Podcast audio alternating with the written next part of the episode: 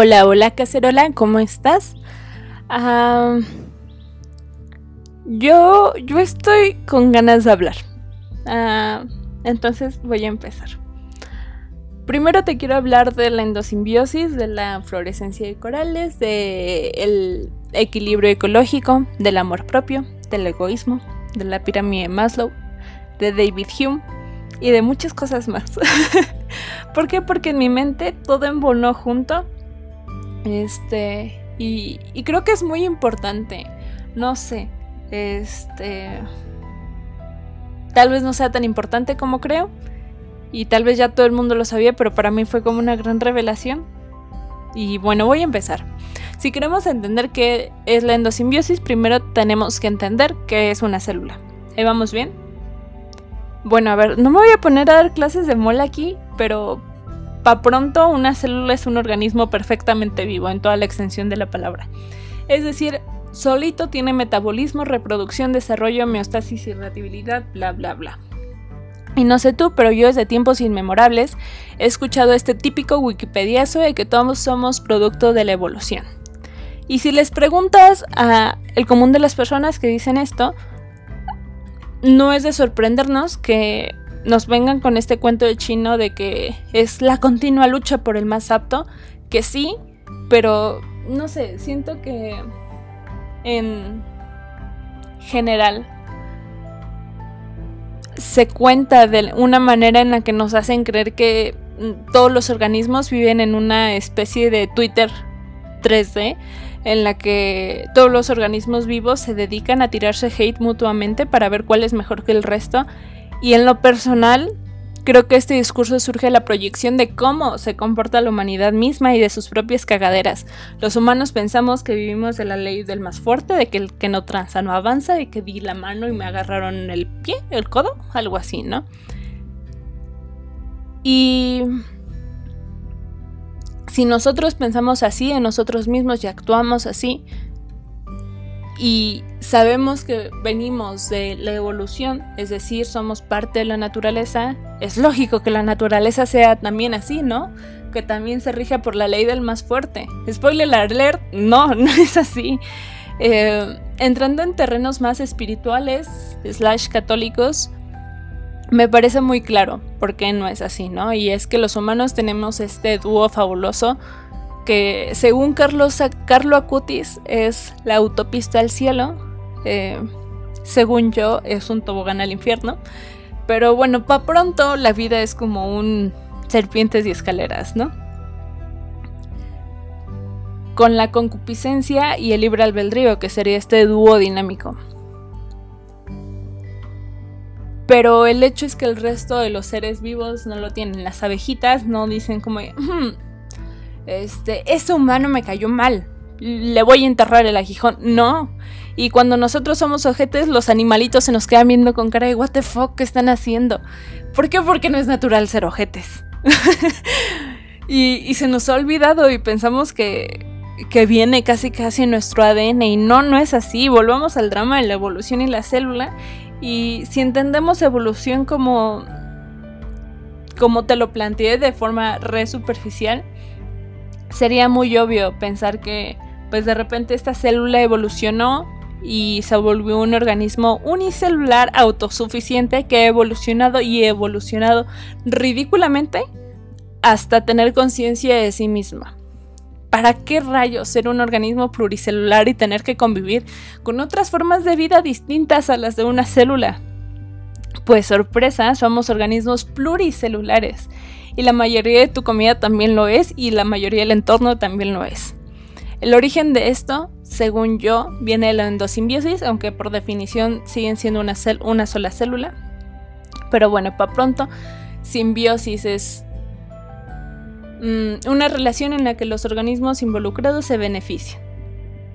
Yendo pues de que está dentro, ¿no? Entonces endosimbiosis es el proceso por el cual las células han conseguido tener cloroplastos y mitocondrias, sin las cuales definitivamente no existiríamos porque no seríamos capaces de pues de consumir energía sí, pero aprovecharla no. Entonces todos los ecosistemas o bueno, todo el ecosistema del que formamos parte, sabe mantener un equilibrio. El detalle es que nosotros no. Nosotros somos lo que pone todo en la desbalanza. Ahora imagina que todas las mitocondrias de tus células deciden volver a ser un organismo independiente con gustos bien dementes. lo siento, lo saqué de un TikTok. Este, agarran sus maletas y se van. ¿Cuántos instantes tardarías en morirte? La verdad es que muy pocos y tú lo sabes. Entonces, en cuando empieces a sentir esas señales de que tus mitocondrias se te van, haces todo lo posible para que se queden contigo, igualito que como hiciste con tu ex.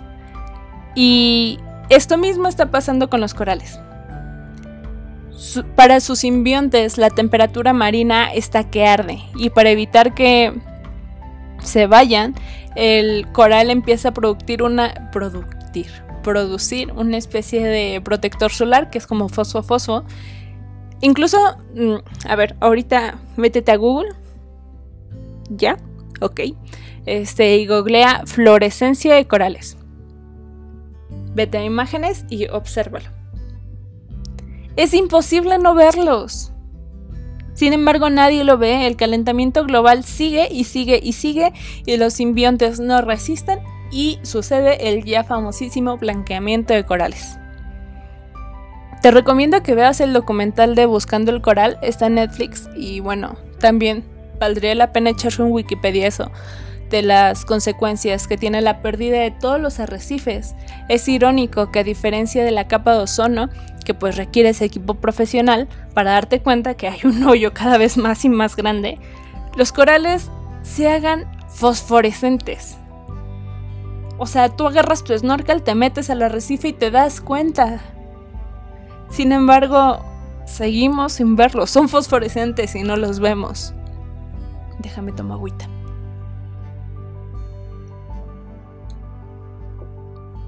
Listo. El problema de esto se lo solemos, por ejemplo, acuñir. O sea, le, solemos pasar la bolita, por ejemplo, a los magnates petroleros, ¿no? El problema es que ellos no son el problema. También lo somos nosotros, que fuimos los votantes, que permitieron que llegara un gobierno que favorece la producción de hidrocarburos. El problema no es que haya fugas de agua en tu colonia, el problema es que nosotros ni siquiera acudimos a la junta de vecinos, el problema no son las grandes tiendas, es que nosotros consumimos esas grandes tiendas. La culpa no lo tienen pues los medios que no dan a conocer las notas alarmantes del calentamiento global. Es culpa de nosotros que ya ni siquiera queremos alarmarnos. Un viejito muy muy muy muy sabio que me cae pues cada día un poco mejor. este, una vez hizo una, una invitación a toda la humanidad, cito, que nada en el mundo te resulte indiferente. Cierro cita. Sorpresa, sorpresa, sus palabras nos resultaron indiferentes. El clima es un bien común, ergo el deterioro del clima nos degrada como sociedad. No importa si creas que la sociedad existe o son los papás. Formas parte de la sociedad y también de su indiferencia si no haces nada. Hay que tener cuidado con la debilidad de nuestras acciones, porque creer que nuestra identidad se basa únicamente en lo que hacemos es una mentira. También somos lo que no hacemos y lo que no queremos destruir y lo que no queremos hacer. Nos hace falta voltear a ver que nos necesitamos los unos a los otros, sabernos responsables de los demás, entender que vale la pena ser decentes, buenos y honestos, hartarnos de todo lo que degrada la moral,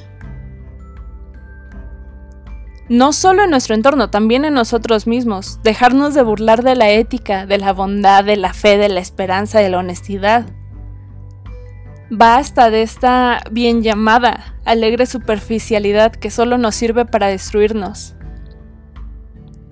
Pero, ¿cómo hacerlo si pensamos que el amor es el estado más plácido de conformidad? Rechazamos y denunciamos la cultura del consumo, pero no nos atrevemos a construir una cultura del amoroso sacrificio. ¿Cuál es la diferencia? Tal vez no puedes detener el desperdicio desmedido de los recursos de todas las empresas y gobiernos, Pero seguro puedes dejar de consumir a las personas y a las relaciones que te rodean. De seguro puedes dejar de consumirte a ti mismo, de dañarte a ti mismo. Si como individuos no dejamos de consumirnos y destruirnos los unos a los otros, ¿qué esperamos que hagamos con los ecosistemas? Tenemos que dejar de creer que el amor se vende en USB o se consume en pornografía. Que se nos quite el miedo de dejar de prostituir al amor y de usar el amor correctamente, utilizar esa palabra bien, como sinónimo de compromiso, sobriedad y moderación. Porque es cruel permitirnos creer que vivimos del fast fashion, del protagonismo y del placer. Si no somos capaces de vivir sin redes sociales, ¿Qué nos hace creer que somos capaces de vivir sin consumir animales? Me parece ridículo que ante el vacío que enfrentamos la solución de muchos sea un tweet, un de indignación porque el primo de un amigo usó el print de animal en su ropa. Estoy harta de la nueva definición de amor propio, en la que todo gira en torno a uno mismo, intentándonos hacer creer que somos una especie de todopoderosos y que el amor, el amor bien, simplemente nos quita poder, Estoy harta de ver cómo se normaliza el egoísmo que tenemos de compartir, pero no solo las cosas, sino también nuestros sentimientos, nuestra persona y nuestro tiempo. Mientras se nos invita a ser composta para solucionar el cambio climático. El cambio sí es de nosotros, pero no es tan superfluo como ir a plantar árboles y ya. Que está bien hacerlo, pero quedarnos ahí es mediocre, falso e inútil. Nos venden humos haciéndonos creer que somos indignos de dar y recibir amor. Porque no puedes amar si no te amas primero. No puedes ser amado si no amas primero. Y al final, nadie puede amar. Cuando en realidad somos merecedores de amar y capaces de amar desde que existimos. Porque tenemos derecho a recibir amor aunque estemos en el proceso de aprender qué rayos es. Tenemos derecho a intentar amar aun cuando no sepamos muy bien qué sea. Es más, está bien amar y recibir amor, incluso cuando no sabemos muy bien qué es. Porque ¿quién aprendió a hablar sin balbucear?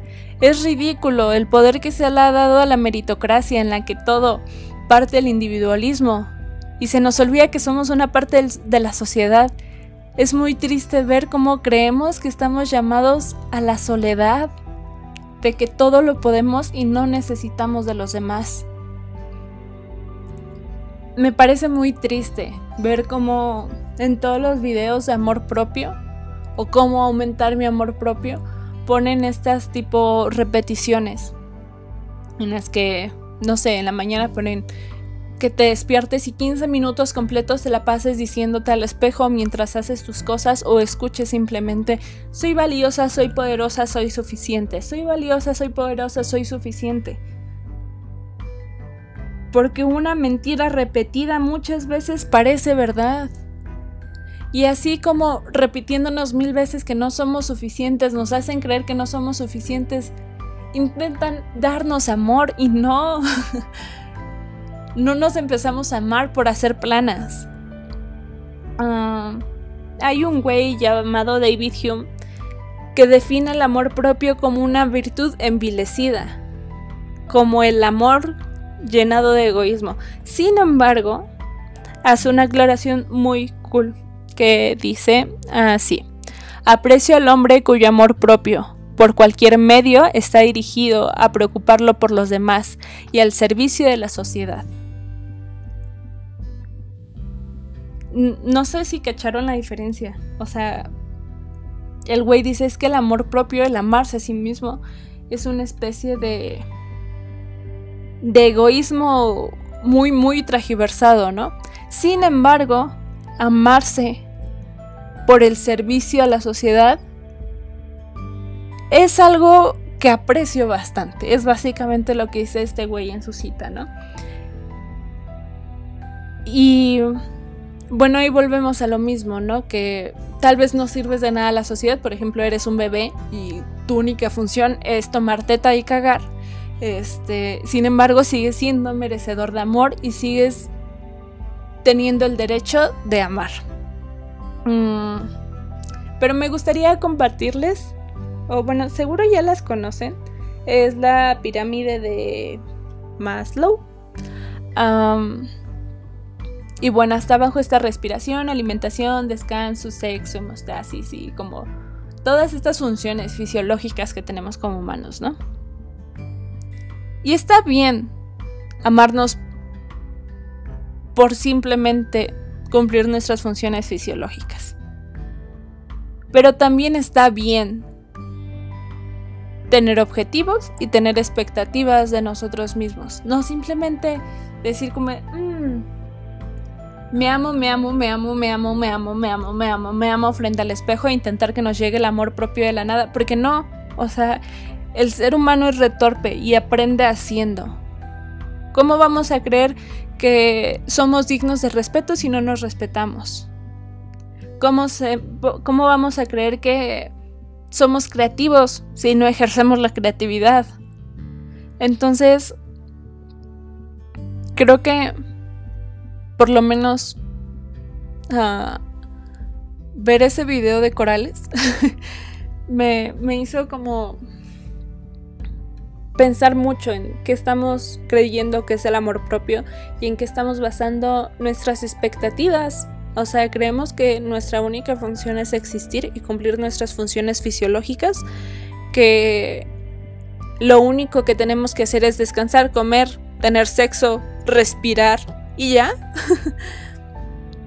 pues es natural que si nos detenemos solo a hacer eso, llega un punto en el que digamos, no soy capaz de dar afecto, no soy capaz de tener intimidad, no soy capaz de tener éxito, no soy capaz de, mm, no sé, resolver problemas, ¿no? Por ejemplo.